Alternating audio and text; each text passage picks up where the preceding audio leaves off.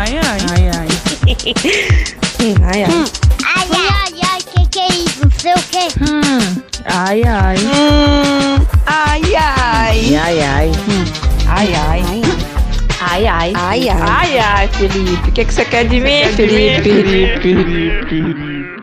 Bom dia, boa tarde, boa noite, ouvinte do Rum Ai Ai Podcast. Estamos de volta com mais um episódio 100% tocantinense, né? Já que a gente se propõe sempre a falar um pouco do nosso estado lindo, querido, rico, que é o Tocantins. E do meu lado, meu companheiro de podcast, DJ fofoqueiro. fofoqueiro. Felipe Ramos. Bom dia, boa tarde, boa noite a todos os ouvintes do Rumaiá. Estamos aqui novamente. Temporada aí apoiada pela Lei Aldir Blanc. É isso aí. Fofoqueiro também, né? A gente demorou pra gravar esse episódio aqui. que a gente foi colocar as fofocas em dia até que a gente colocou as fofocas em dia. Perdeu uma hora e meia só. Eu dei tempo de gravar dois episódios. É, aí a gente começou a gravar. Mas é isso. E hoje a gente vai falar sobre o que, Jaque? Vamos falar sobre o artesanato do Tocantins, com foco no artesanato da produção indígena também, né? Que é a nossa cultura, nossa raiz. A raiz tocantinense, nossos povos tradicionais brasileiros. E no Tocantins, a cultura indígena é muito presente, né? A gente tem várias tribos indígenas, né? Várias etnias, né? Várias expressões culturais desse povo que carrega muita história, muita luta e muita ancestralidade. E o artesanato é uma marca disso, né? O artesanato é um, é um elemento importante aí na, na cultura de, na cultura desses povos, na, na manutenção da tradição e também é uma fonte de renda importantíssima para esses povos. Acho que quase todo mundo tem em casa uma peça de artesanato e artesanato indígena, né? Acho que todo mundo tem um. É, e o que não é indígena, que não é indígena né? tem ele, influência. ele tem, tem, tem Uma um influência. pouco da. Tem Da- no seu passado, na sua história, na sua formação, tem um pouco, né? Todo, em tudo na nossa, na nossa vida existe essa marca, né? Por isso que eu acho que é, essa história e, e o povo indígena tem que ser realmente valorizado, lembrado e, na verdade, reverenciado. Eu acho que essa é uma palavra de ordem para isso. E artesanato também que nos remete muito a capim dourado, já adiantando um pouquinho um assunto que a gente vai abordar lá mais na frente, porque o capim dourado é o que? acho que é uma das é uma das coisas tocantinenses assim que mais ganhou o mundo, né? Então, Eu é, acho é um, que o capim dourado ela é a maior expressão do artesanato tocantinense, assim, é aquilo que todo mundo fala quando fala de Tocantins, né? Quando fala de Jalapão, quando fala, todo mundo fala do capim dourado, porque realmente tomou o, o mundo, assim. Eu acho até engraçado que a gente às vezes viaja para alguns lugares, né? E sempre tem o pessoal vendendo artesanato. E o capim dourado tá sempre presente. E aí quando a gente. Eu sempre vejo e falo, não, isso aqui é da minha terra, do Tocantins. Ou então a pessoa oferece uma peça em capim dourado, olha, isso aqui é o capim dourado, só dá numa região do Brasil, tem todo o histórico. Eu falo, não, eu conheço capim dourado, mas pra quem não escutou a gente ainda, pra quem tá chegando agora no Royal Podcast, né? Talvez conhecer um pouco, não sabe o que é o capim dourado. Capim dourado, ele é é o que, Felipe? O capim dourado? É um capim, né? um Mas capim. assim, ele parece um trigo, né? Assim, eu Tipo falo um em trigo, questão né? de, de, de como a gente pode descrever a planta que, que, que gera o capim dourado, né? é Assim, tipo de- um, um fio, né? Um, fi- É. um semelhante a um é um capim, um fio dourado mesmo, ele é realmente dourado. Tem muita gente que acha que Dourado, ele que é é pintado, que ele é tratado, pintado, né? meu tio lá em Minas Gerais, não, ele é pintado, não, ele nasce daquele jeito ali. E ele tem uma flor também, né? Tem a flor do, do capim, que é uma flor muito bonita também. E nesse episódio a gente conversou com duas pessoas que vão contribuir com a gente, falar um pouco sobre as expressões artísticas do nosso estado e a, a expressão do artesanato indígena também. A gente conversou com Narúbia Herreria, ela que é indígena, Carajá, lá da Ilha do Bananal, e presidente do Instituto Indígena do Tocantins.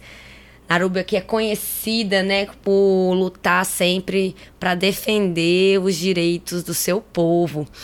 E vamos ouvir o que a Narúbia falou. A gente perguntou para ela, né, qual que é a relação entre o artesanato de capim dourado e os povos indígenas. Vamos ouvir a Narúbia. A história do capim dourado para a confecção de cestarias e adornos corporais é a história do Brasil profundo, é a história do Tocantins, é a história de resistência e luta de dois povos que se unem, povos indígenas e quilombolas, que vêm para o centro do Brasil em busca de abrigo, em busca de resistência contra a escravidão. Os povos indígenas também se sentiam aliados, porque também eram escravizados, perseguidos e exterminados, e eles se unem muitas vezes nos quilombos. E os povos indígenas passam esse conhecimento tradicional de fazer a cestaria, e assim surge todas essas maravilhas que a gente conhece do capim dourado. Então ouvimos aí a Narúbia Uerreria falando sobre essa relação do capim dourado e a arte indígena, e agora a gente vai falar sobre uma outra expressão da arte indígena que são as bonecas Hichoko. Para quem não sabe, as bonecas Hichoko é uma produção artesanal dos povos tocantinenses que carrega consigo referências sobre o modo de vida e as tradições de cada etnia. As mais famosas são as bone... É, a mais famosa é a boneca Hichoko, né, que foi declarada é, Patrimônio Cultural do Brasil em 2012. É um artesanato feito em cerâmica, produzido pelas mulheres carajás, tem um valor cosmológico, sendo fundamental para transmitir a cultura do povo para as crianças. E através da brincadeira com as bonecas que as meninas aprendem sobre o modo de vida carajá, né? Então, são bonecas que surgem para comunicar com as crianças, principalmente as meninas carajás dessa, dessa etnia. E a gente conversou com a Narúbia também, é, e ela fala pra gente né, qual que é a importância cultural e econômica desse tipo de expressão, né, desse artesanato, das bonecas Hichoko para o povo indígena. A origem é muito bonita. Inicia com as mulheres ceramistas que faziam as panelas de cerâmica e com o restante da argila que ficava ali, que sobrava, elas pegavam para fazer bonequinhas para suas filhas brincarem. E isso é muito importante porque nessa brincadeira a menina aprendia a como coordenar a sua casa, porque o nosso povo é matriarcal, ou seja, a mulher tem um grande poder né, ali nas famílias, e é através desse brinquedo as meninas já iriam aprender a como coordenar isso, como exercer essa força matriarcal. E com o passar do tempo e com o contato com os primeiros antropólogos, chamou muita atenção aquelas bonecas e sempre houveram trocas. Tanto é que ah, existem bonecas antiguíssimas, as mais antigas, estão em museus fora do país, em museus da Alemanha, em museu da França, enfim, tem bonecas espalhadas aí pelo mundo inteiro, porque chamava muita atenção. E aí era objeto de troca. E depois passou mesmo a se comercializar, né? E hoje a gente tem todo esse mercado da Arichoku através das mulheres. Mas tudo começa como objeto lúdico pedagógico para as menininhas, para as meninas Inã. A gente ouviu aí um pouco sobre a origem, né, das bonecas Hichoko, da etnia Carajá e devido à sua riqueza de cores, formas e usos, o artesanato, ele é uma das mais conhecidas expressões da cultura tradicional, né? E ele é torna-se uma fonte de renda das comunidades, né? Muitas famílias sobrevivem através do dinheiro oriundo do artesanato. E nesse aspecto também, é, a maior parte né, das pessoas que mantêm essa renda e que fazem o artesanato são as mulheres indígenas. E nesse processo, os conhecimentos são, que foram recebidos pelos antepassados vão sendo transferidos né, para as gerações seguintes através da oralidade, da observação, da repetição, para que essa cultura não se perca, né, para que isso seja é, repassado para as outras gerações, a gente não perca é, essa expressão da nossa cultura, né? Por isso também que foi declarado um, é, que as bonecas Hitchcock foram declaradas Patrimônio Cultural do Brasil em 2012. E aí, já que dando continuidade a essa questão da renda, da importância sociocultural, a gente perguntou para Narúbia qual o esforço que é necessário pelo reconhecimento e valorização desse nosso artesanato e quais foram os avanços que tivemos aí historicamente. A arte e o artesanato indígena são muito importantes em amplos aspectos socioculturais, históricos, mas com certeza o aspecto econômico vale a pena ressaltar, porque hoje essa arte e esse artesanato é fonte de renda para muitas famílias indígenas, principalmente através das mulheres indígenas, que são as que mais atuam nesse mercado e as que mais produzem artesanato e que levam renda para suas casas, dentro de uma população onde nós somos os que temos o menor índice de desenvolvimento humano do mundo. Portanto, o artesanato é cultura, é arte, é resistência, mas também é subsistência, é renda através da mulher indígena. Então, né, gente, as mulheres indígenas, né, a força de trabalho da mulher, mais uma vez, é expressada é, e é estranho às vezes a gente que vive numa cultura patriarcal, né? Enxergar as mulheres como mantenedoras do lar, quando na verdade, não só nas comunidades indígenas, mas na maior parte dos lares brasileiros, as mulheres são responsáveis pela renda, pela criação dos filhos, né? Por tudo isso.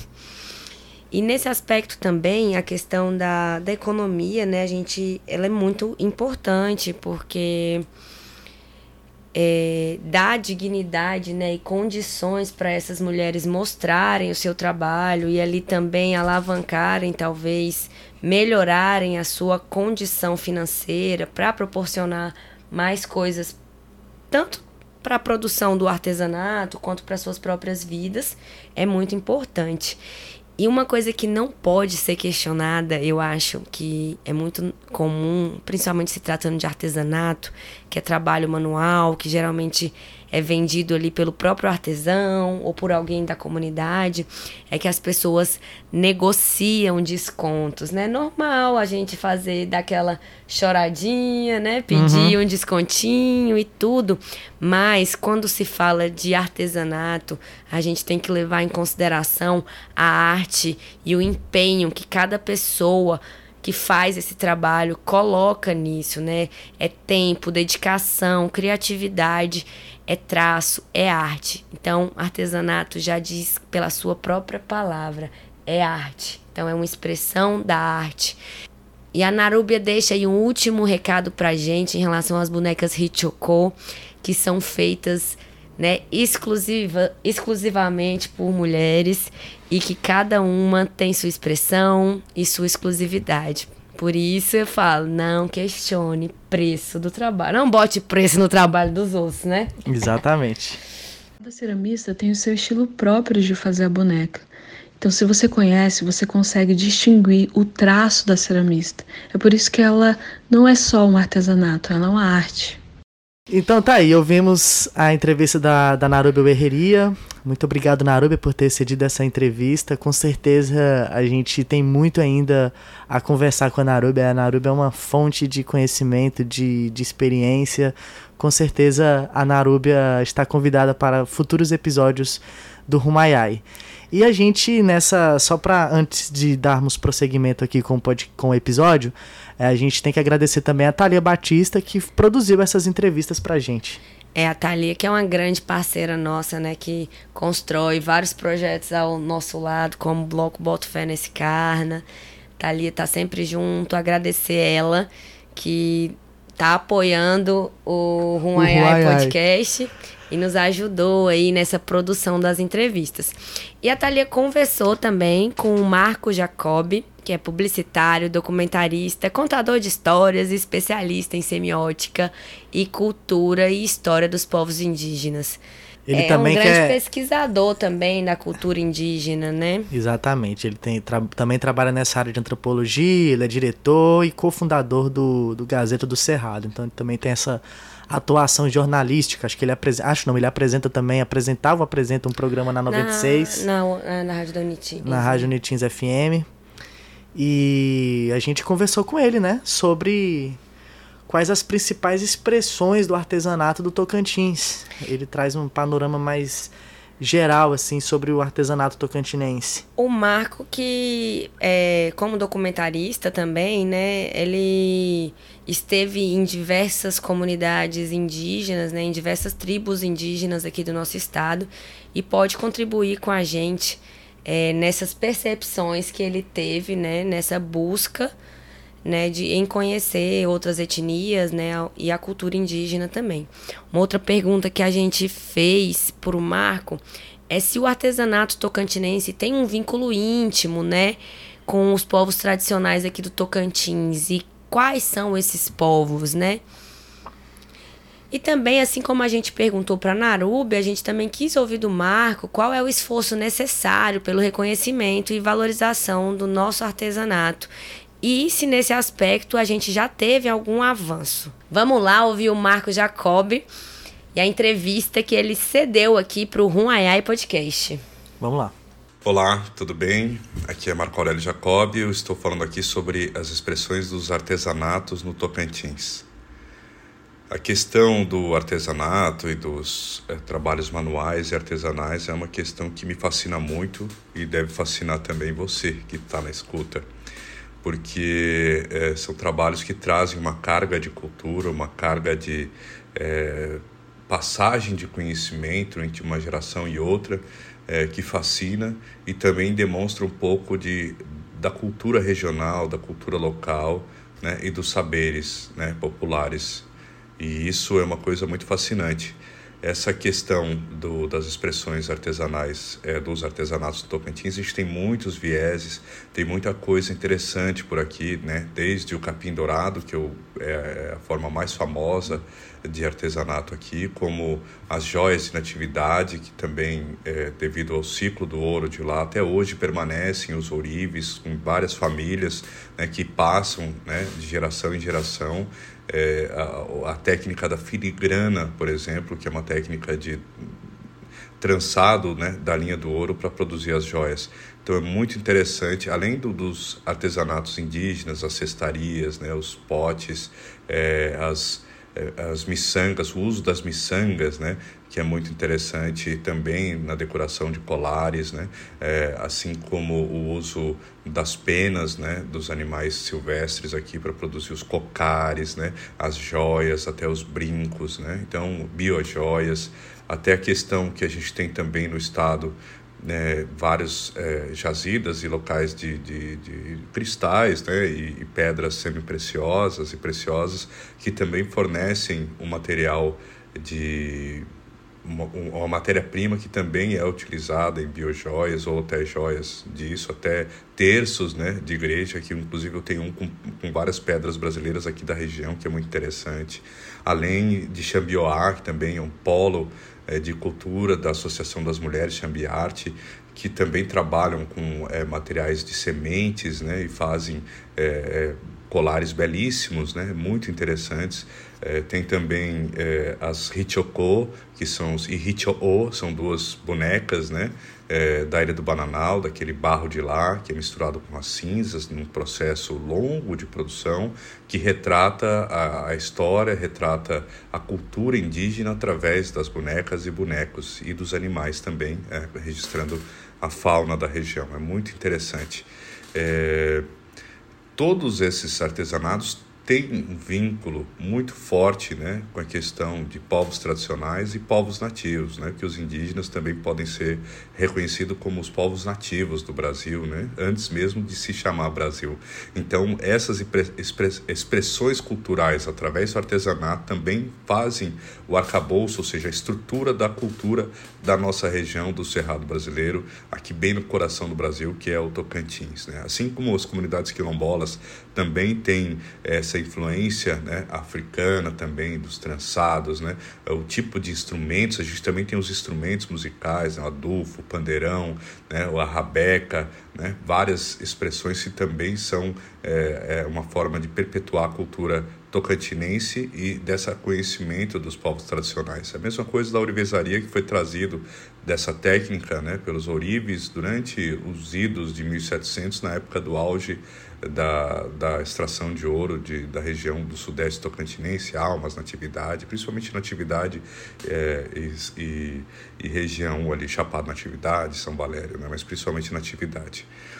Então, é, em relação é, ao esforço para poder reconhecer e valorizar o nosso artesanato, é, na minha opinião, é que se tem espaços e, e, e, lojas especializadas e espaços para comercialização desses projetos, é, desse, desse, artesanato, e também digitalizar a produção. É, porque esse processo artesanal não é um processo industrial, ou seja, não é uma coisa rápida.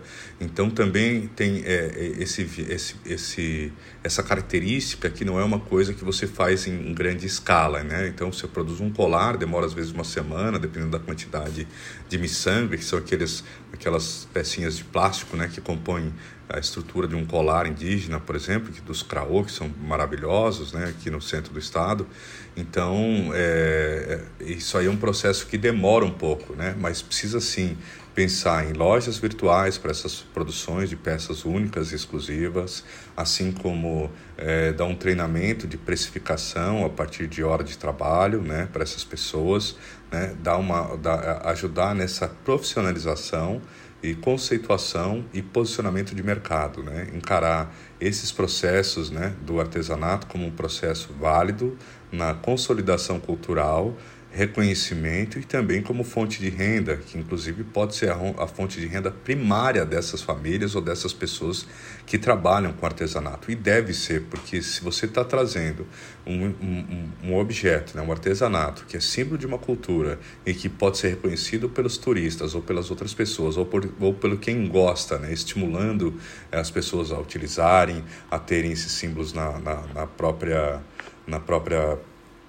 casa, né, ou, ou, utilizando, ou até enfeites, né, como pinturas. Tem também o grafismo indígena, né, tem até as tintas naturais indígenas dentro de urucum é, e, e, outras cores, né, até tem o pau branco, pau de leite, né, que faz a tinta branca, que eu nem sabia que existia dentro das aldeias, né, nas pesquisas que eu tenho feito sobre cosmologia e mitologia indígena, né, eu tenho aprendido muito com eles é, e inclusive dessas técnicas. Né? É muito interessante conhecer tudo isso e as pessoas é, não têm acesso a esse conhecimento, é um dos motivos que eu trabalho com isso, para que a gente possa mostrar isso e, e, e com uh, esse reconhecimento, as pessoas conhecendo esse material passam uh, e despertam interesse em querer é, ou adquirir esses produtos de artesanato, ou comprarem, ou darem de presente, né?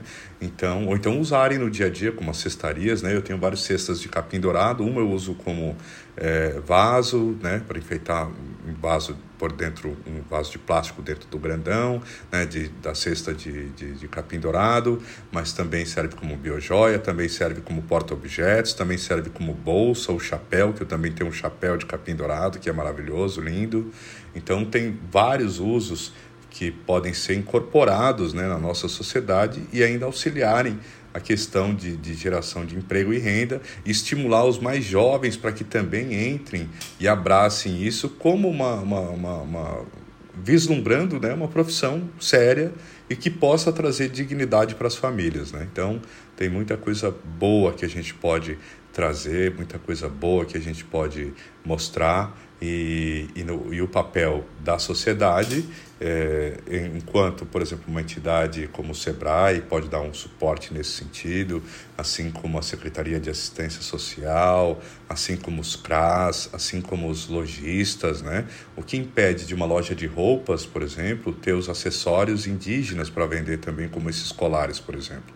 O que impede é, que um, uma, uma, uma, loja de decoração dessas de coisas e utensílios para casa tenha as cestarias de capim dourado ou aquele suplás, que é aquela, aquela, aquele prato que fica embaixo dos pratos para fazer uma decoração de jantar mais bonita, para receber alguns convidados, possam vender esses suplás também de capim dourado. Né? Tem até relógios de parede, tem uma série de objetos que você pode sim incorporar na nossa casa a partir da nossa cultura local e da nossa é, e da expressão dos, dos artesãos locais. Né? Então tem muitos usos e, e quando essa quando a gente tem esse tipo de, de reconhecimento a gente está avançando. A gente tem é, as pessoas usando é, ou quando tem por exemplo o Sebrae que já teve uma parceria lá com o pessoal do, da comunidade quilombola do Mombuca lá no Jalapão que contratou um, um artesão de joias para poder ajudar eles a fazer outros tipos de design para as biojoias que eles fazem, aquelas brincos e colares né, com o capim dourado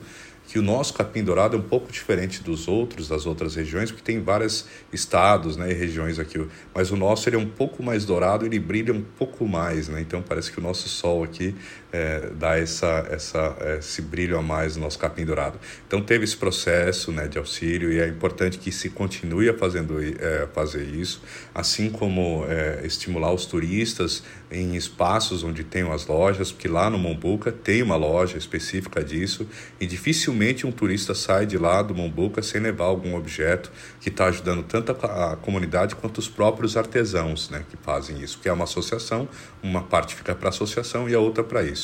Acredito que a gente avançaria ainda mais se a gente criasse um sistema de associativismo cooperativismo e que pudesse ser é, incubado né, por órgãos como o SEBRAE, como é, a Secretaria de Turismo e Cultura, é, e, e, agora, dentro dos conceitos de economia criativa, ainda se dá mais valor a esse tipo de trabalho. Então, é uma coisa maravilhosa que a gente precisa, sim, dar uma atenção e dar um espaço muito maior sobre isso. Ouvimos aí a entrevista com Marco Aurélio Jacob, que já rodou esse estado aí em aldeias indígenas, que conhece muito do nosso artesanato, deu essa contribuição aqui para o nosso podcast. Ele também falou sobre essa, esse aspecto socioeconômico, a importância de se apoiar e de se incentivar o artesanato e a importância que o artesanato tem para esses povos, né, Jaque? Sim, né? Então, inclusive agradecer também é, a participação do Marco e da Naruba nesse episódio. Cada dia que, cada episódio que a gente grava, eu fico muito feliz é, em empreender nesse projeto, né? Da gente é, criar esse espaço para poder fazer esses debates, porque é sempre um aprendizado muito grande é como se fossem aulas, né? Quando a gente Exatamente. conversa com os nossos entrevistados, é como se eu tivesse numa aula, numa aula de história e sabedoria, né? Aprendizado nunca é demais. Então, fico feliz que o Ruaiai tem conseguido trazer assim um pouco da história do Tocantins, né? Resgatar, né? Um pouco da nossa história, da nossa cultura tradicional e também valorizar, né, as expressões artísticas do nosso estado. Exato. E uma das coisas que o Marco falou que me chamou bastante atenção, né, é em relação quando a gente pergunta como mudar esse cenário. E ele fala que o artesanato é, né, fonte de renda para as famílias, assim como a Narube já tinha falado. É, ele fala também sobre tudo, um pouco do que ele aprendeu nas comunidades indígenas com uma planta as plantas, as tinturas, né, as pinturas. Então, muitas uhum. plantas são tintas para o artesanato indígena também. Mas é, a geração de renda, na verdade, é uma forma de garantir dignidade às famílias, né? Então, acredito que a formação para as comunidades indígenas é algo muito positivo. Então, ele fala de incorporar o artesanato no nosso comércio, aqui nas lojas da cidade, tanto de decoração como de artesanato, como assim de joias, bijuterias, né? Eu acho que realmente falta um pouco dessa expressão. A gente vê a, os artesanatos nas feiras, na rua, com os hippies, né? Que carregam um pouco de tudo. Mas realmente, assim, loja física e tudo, é a expressão é um pouco menor, a gente vê menos. Mas eu acho que para mudar isso, né, para dar essa garantia, dessa formação, dessa capacitação para as comunidades, a gente precisava de políticas públicas específicas, né, políticas públicas que de fato fossem garantir é, a inclusão do empreendedorismo, eu acho, né, na educação e na formação das comunidades indígenas, porque trazer isso, assim, essa visão empreendedora que já não existe na nossa educação formal, assim, ninguém é formado para empreender. Mas em comunidades é, que vivem de subsistência, né, que vivem do artesanato, que vivem de produção manual, eu acho que era muito importante essa formação empreendedora.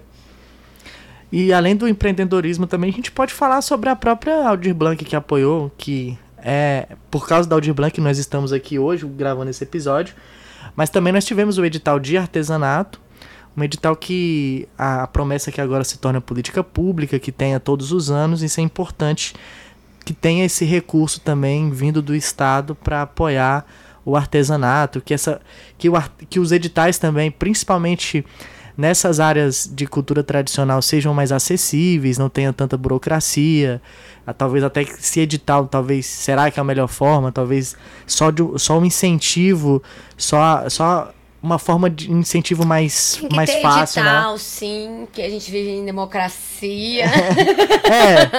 é, é porque tem outras formas de, Ah, de, outras formas de incentivar. de incentivo, né? assim, tem só reconhecimento, entendeu? Você reconhecer esses povos e esse povo e tipo, eles comprovam que eles fazem aquilo e aí eles a, o, o estado transfere o, o recurso para eles. Enfim, tudo claro seguindo Eu acredito lei, a legislação. que se a gente resgatar um pouco, assim, né, da, do incentivo à cultura no nosso país, né, da valorização da cultura também, eu acredito que a gente avance nesse, nesse aspecto, Uhum. porque existe um desmonte, né?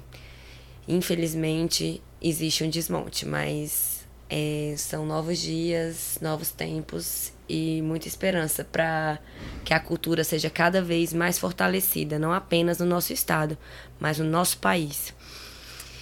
E não tem só artesanato indígena no Tocantins, né? A gente tem muitas outras expressões. A gente tem as joias em filigrana lá de natividade, que são herança da época do ciclo do ouro, né? É uma técnica portuguesa que também vem passando de geração em geração.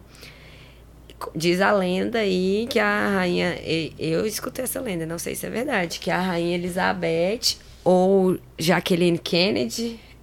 Não sei que, que, que, que personalidade famosa foi que conhece, foi presenteada com uma joia em filigrana e ficou encantada. E inclusive fez encomendas de joias de natividade.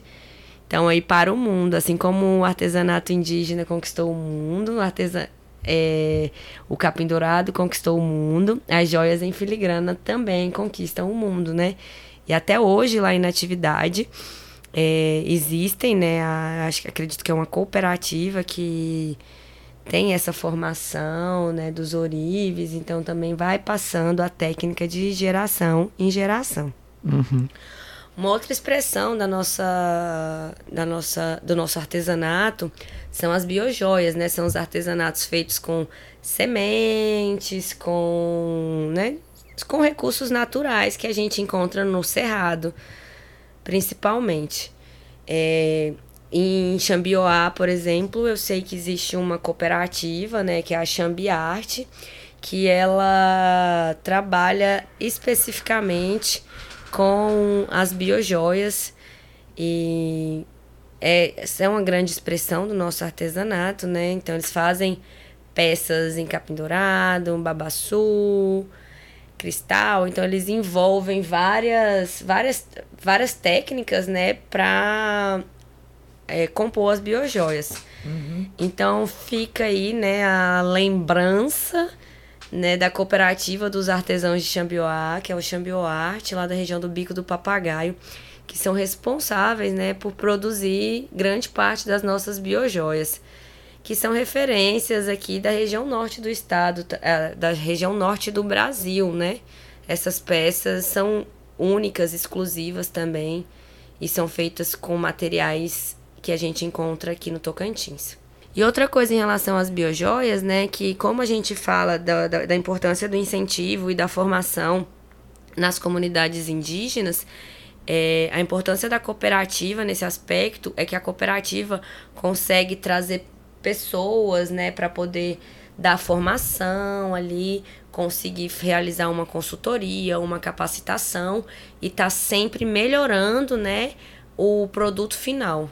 Aqui no Tocantins também, já que a gente tem artesanato feito com babaçu, né? Presença marcante principalmente lá na região norte, que é uma fonte de renda aí para milhares de famílias. O pequeno fruto marrom ele é aproveitado inteiro sem nenhum desperdício. Tem o óleo do babaçu, o óleo da castanha, a farinha do babaçu, além de extratos para a produção da farinha.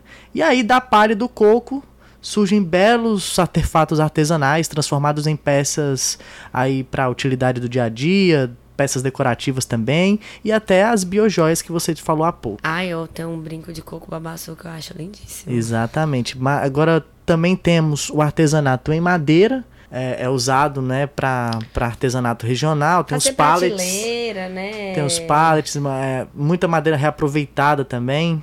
é, que dá origem a balanços, prateleiras, chaveiros, porta-canetas, porta-chaves, miniaturas de animais regionais. Ah, tem ah, agora aquelas tábuas de frios, assim, personalizada. Personalizada. Madeira também, fica muito bonito. Acho que criou agora um... Tem bastante peças em madeira mesmo. Aham. E é sempre uma lembrança personalizada, né? Eu vejo, assim... Geralmente é, tem, tem ali um nomezinho, alguma coisa assim. E aí nós também temos as palhas, né? As palhas de milho e buriti, que são excelentes matérias-primas para a produção de artesanato, né? São fáceis de trabalhar, permite essa produção com muita variedade. É, vai também da criatividade de cada artesão, né? Então, é, como você pode fazer muitas coisas com ela, você pode, enfim, ousar, ousar muito usando é, as palhas. E as palhas tão, são da região, assim, aqui bem pertinho de Palmas, né? Na verdade, Taquaraçu. Taquaraçu é Palmas. E lá também tem muitas lojinhas que, é, que são frutos de assim, né? Que é, é de uma colaboração dos artesãos lá da cidade que eles expõem. Né? Cada um tem ali seu espacinho, alguns fazem sabonetes, outros biojoias, né? É, é legal que as palhas também, que tem esse espaço, né? Pra garantir também a subsistência ali dos artesãos. Uhum. E aí, já que nós também temos o cristal, né? Sim, os cristais, assim, a gente tá ali na região. é, a gente tem uma região que ela mescla muito com a Chapada dos Veadeiros, né? Que é uma região muito rica em, em cristais também. Então, é, a gente tem muita. Como se tem muita riqueza no Tocantins. E tem Cristalândia, né? O próprio nome Cristalândia, justamente porque lá é uma referência na confecção de peças à base de cristal de rocha.